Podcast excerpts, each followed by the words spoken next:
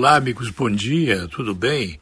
Tudo possivelmente bem. Já viram quantas vezes eu falo bem dos Estados Unidos, do sistema capitalista, do atraso do sistema comunista que fabrica vírus para fabricar vacinas e vender aos países pobres?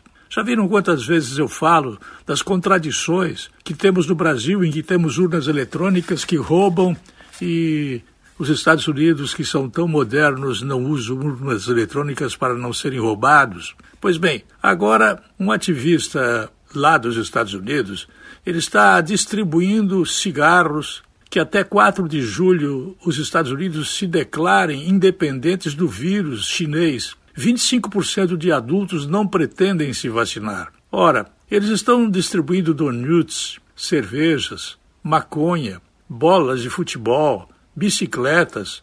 Venha se vacinar, venha e ganhe um pacote com maconha. Eu fiquei impressionado com isso e pensei bem, será que divulgo isso ou não? Vai que a moda pega aqui e o pessoal vai começar a exigir do Bolsonaro, e vai por isso culpá-lo também, distribuir maconha para quem se vacinar. É impressionante. O mau exemplo que veio dos Estados Unidos, muitas vezes, faz a cabeça do consumidor o consumidor jovem ele não tem capacidade para discernir as questões que envolvem a história.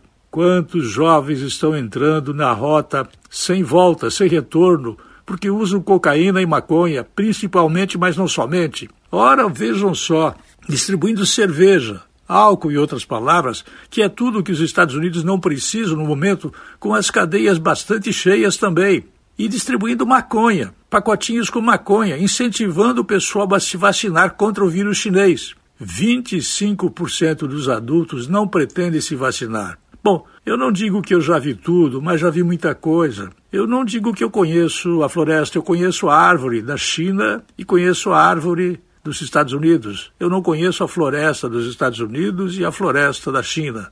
Mas aqui para nós, né, depois que os Estados Unidos começaram a fazer isso aqui, distribuir maconha para incentivar ao consumo de vacinas, depois que eu vi os laboratórios chineses fabricarem vírus para poder vender vacinas, coisa que não está comprovada, mas tem tudo para ser um tipo de guerra bacteriológica, da qual eu não sou um conhecedor profundo, mas sou um observador talvez privilegiado, eu fico imaginando qual será a novidade para o dia de amanhã, num país que colocou Renan Calheiros como presidente, como relator de uma comissão parlamentar de inquérito só para incriminar o presidente da República.